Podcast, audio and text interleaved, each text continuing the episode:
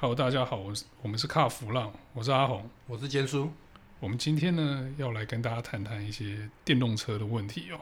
我们在录制这一集的时候啊，刚好是一个超强的寒流来的时候，听说今天晚上是五度啊，五度，那我跟你讲真的很冷啊。可是我们在台湾是五度啊，在国外，尤其你说中国啊，零下十几度啊，那个谁会受得了？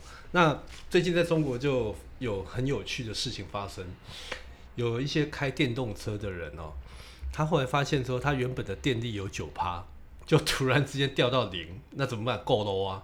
这个、就是、当场过路，当场过路啊！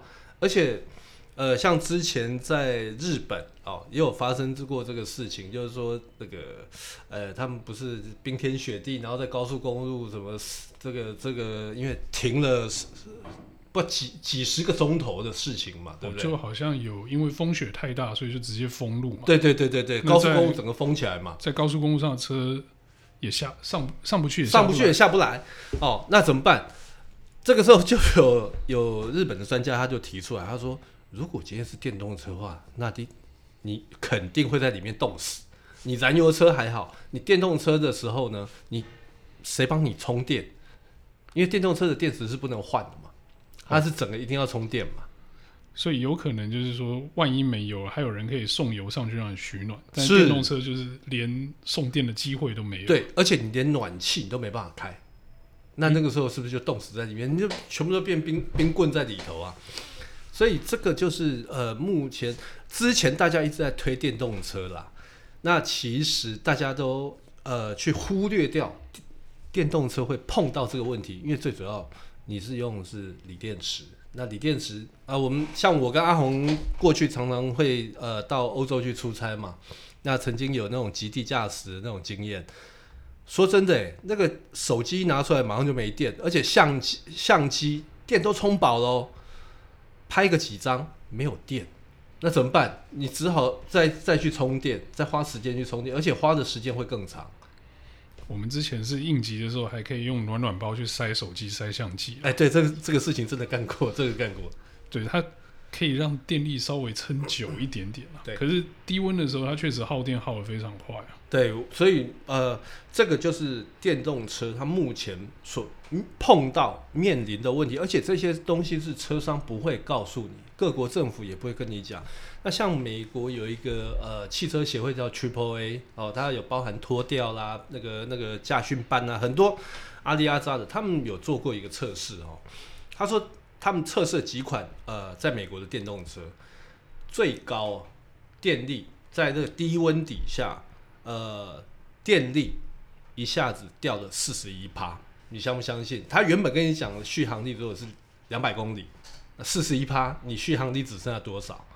只剩下一百二，其实 是蛮可怕的，哦，很可怕的事情。而且，呃，他们也做过，他们除了做低温之外，他们还做过高温、高温的测试。他们说在呃摄氏三十五度以上，他们这个应该是在内华达那边做的一个测试，它也会掉，不是不会掉，它大概掉了四趴到十趴左右。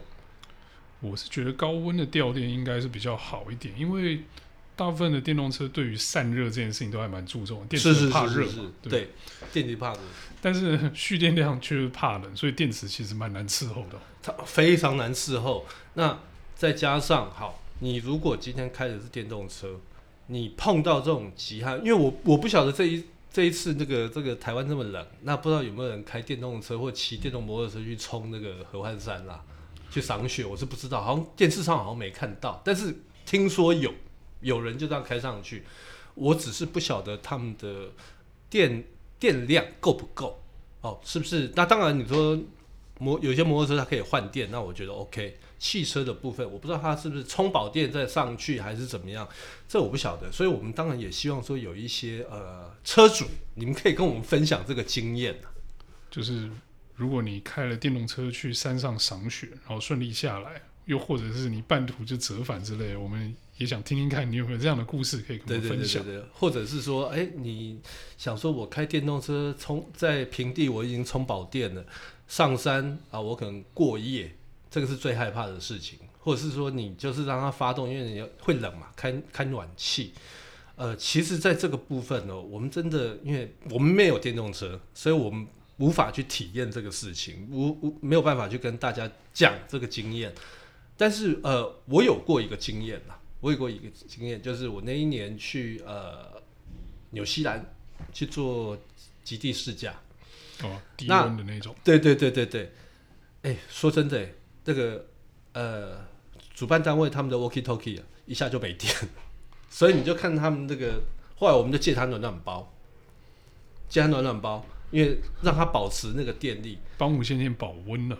最近这个在国外。电动车的事情其实呃也不少，那只是各国政府他们一直在跟你讲说，电动车是绿能的新趋势哦。车商也会跟你讲说，我的续航力有五百公里，可是车商他不会跟你讲说，那如果你碰到那个低温的时候，它续航力剩下多少？他不会跟你讲实话。你说不会讲实话，我觉得。这可能有点偏激哦啊，真的吗？但我觉得很有可能在车主使用手册的下面有一行小字，跟你说，在低温的时候，电池蓄电量有可能低于正常使用温度范围的，可能有会有一些衰退。我觉得他们应该会加注啊，但是不会特别跟你讲。是，可是当他们在新车发表的时候，他们给媒体的新闻稿里面，他们可能就不会加注这个东西。他会跟你讲，我们的续航力是六百公里。对，所以大家就会误解。好，大家就会，除非你是车主，否则的话，大家就会误解说，啊，原来这个电动车续航力，他会跟你讲有五百、六百、七百、八百，甚至于有到一千。可是你相信吗？真的有到这他们讲的这么多吗？我觉得其实这个问题啊，就跟这个汽油车的这个油耗的数值是一样的。嗯，你说原厂提供的说，哦，我们是 NEDC 什么循环，或者是说新的。什么测试方法测出来油耗是多少？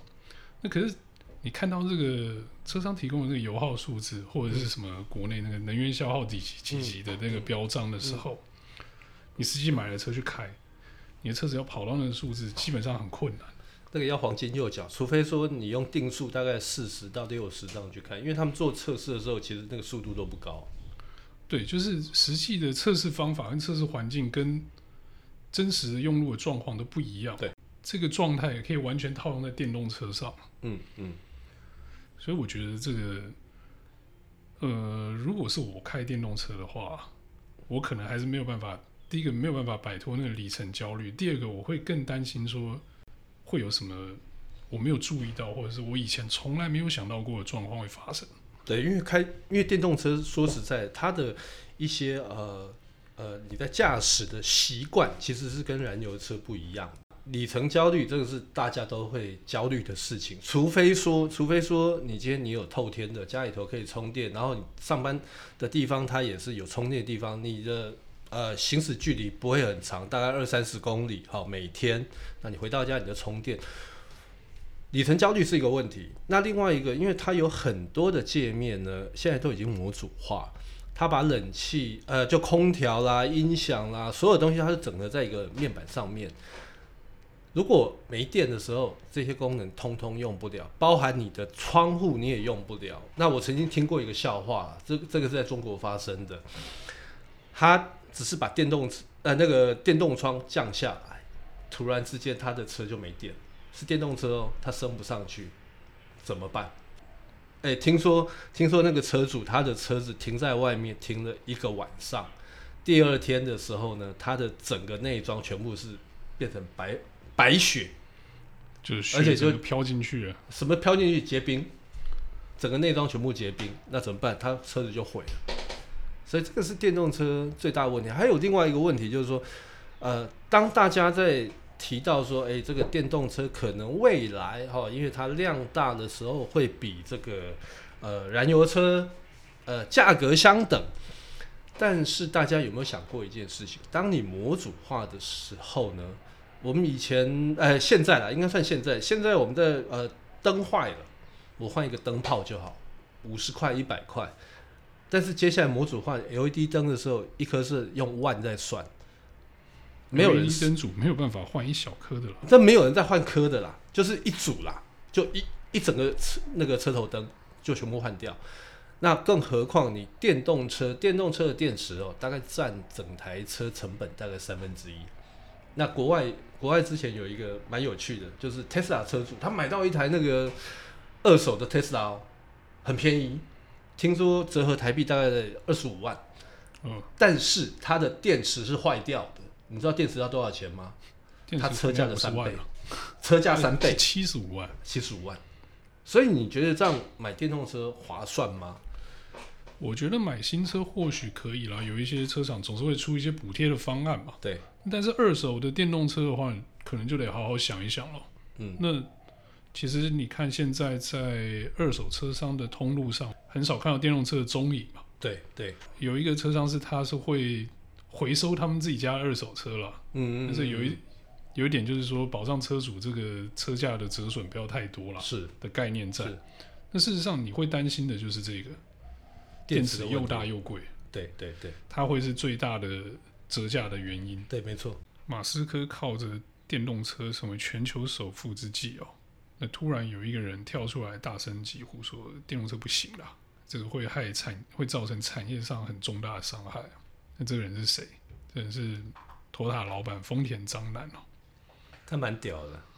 他向来给人家就是那种温和、很温驯的一个一个企业家，但是他这一次出来哈、哦，他是直接打脸，而且他直接说这些政客哦，你们提出的这些东西其实是不合时宜的。怎么说呢？呃，他曾在接受这个去年吧，这个是在去年十二月底，那他接受这个媒体专访的时候呢，他提到一件事情，他说。他很忧心呢、这个如果日本全面电动化的话，发电量会比现在增加百分之十，用电量增加用电量发没有发电量是发电量增加十五趴，那十五趴是什么样的概念哈？因为呃，日本目前大概一年销售，它新车销售大概差不多四百万辆，那整个日本的汽车占所有的量大概差不多六千万辆左右。他的意思就是说，如果现在全这六千万辆全部变成电动车的时候，日本要增加，呃，大概比现在增加十到十五趴最高啦，十五趴左右的电量，用电量会增加这么多。你看电动车，那你是不是需要有这些硬体的充电设备嘛？相关设备很多嘛？对，总投资金额哦，换算台币啊。大概差不多最高最高大概十兆，十兆这已经国家预算了，或者是说，嗯，你还要再去新建，比方说核能核能电厂以及火力发电厂，你因为要提供给这些电动车所需要的电力，结果你又要盖那么多的呃核能发电厂或者是火力发电厂，好，我们以我们以火力发电厂这个跟台湾比较近啊，那盖下去之后，那污染是不是更严重？我是觉得啦。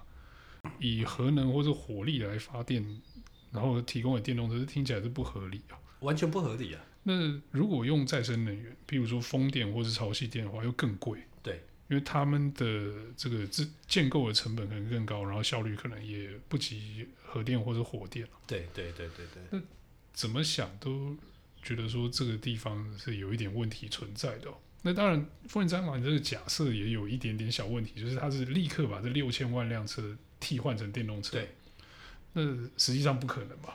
诶、这个我觉得很难呐，因为现在电动化是一个趋势，可能有一些人会打脸，就是说，诶、这丰田当然他是做做汽车的，燃油燃油车，他当然要跳出来这样讲，但是他他是忧心，为什么？除了这个能源的部分之外啊，他还忧心就是会呃，因为失业率。而造成社更大的社会问题，怎么说呢？你从传统的燃油现在变成电动化的时候，你整个产业结构供应链是不一样的哦。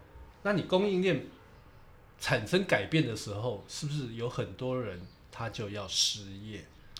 我觉得其实最明显大概就是在保养厂部分了，欸，因为你汽油车不管是油电、柴油或是汽油，你都需要保养项目都都有一定的程度嘛。对。但是当你替换到电动车的时候，基本上需要换的东西很少，呃，应该说可以修或是可以保养的东西很少。马达是坏了，就整个模组都要换起来。对对对。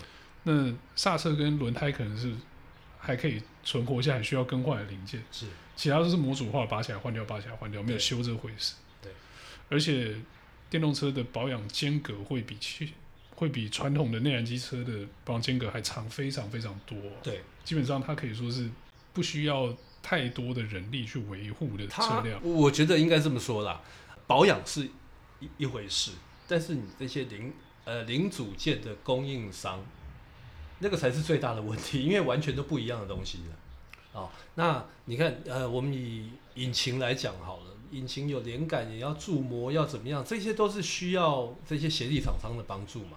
可是没有了引擎之后，那里里头的很多零件，那这些小的，呃，应该是说这些供应商他们会没有工作，因为他们没有办法转去做马达。因为那那个又是另对他们来讲又是另外一个境界，就完全是另外一种科技了。对，那我完全不一样，技术性上面来讲完全不一样。丰田当然他有提到啦，因为去年因为那个疫情的关系，全日本大概有九十三万失业，失业人口九十三万哦。全面电动化之后，因为去年大概有十一万。这个这个跟汽车相关产业的人是失业状态，就九十万九十三万里面有十一万是汽车相关产业。对，那如果全面电动化之后，他个人预估这个是会增加好几倍。哦，那我们把这个状况，我们把它回到台湾好了。然后也是这这一阵子的事情，就是我们新的环保法规要开始了，六期嘛。哦，嗯、然后新的这个呃企业平均油耗咖啡。明年就要开始，这个会造成什么样的问题？因为他把这个所谓的呃平均油耗，整体平均油耗拉高之后，很多的车商甚至于车厂，它很多车子是不能做的，因为过不了。那说产品策略整个要改变了，原本除了做什么卖什么，这个思维可能就要换一下。哎，几乎就全部都改。好，我我举个最最明显的例子好了。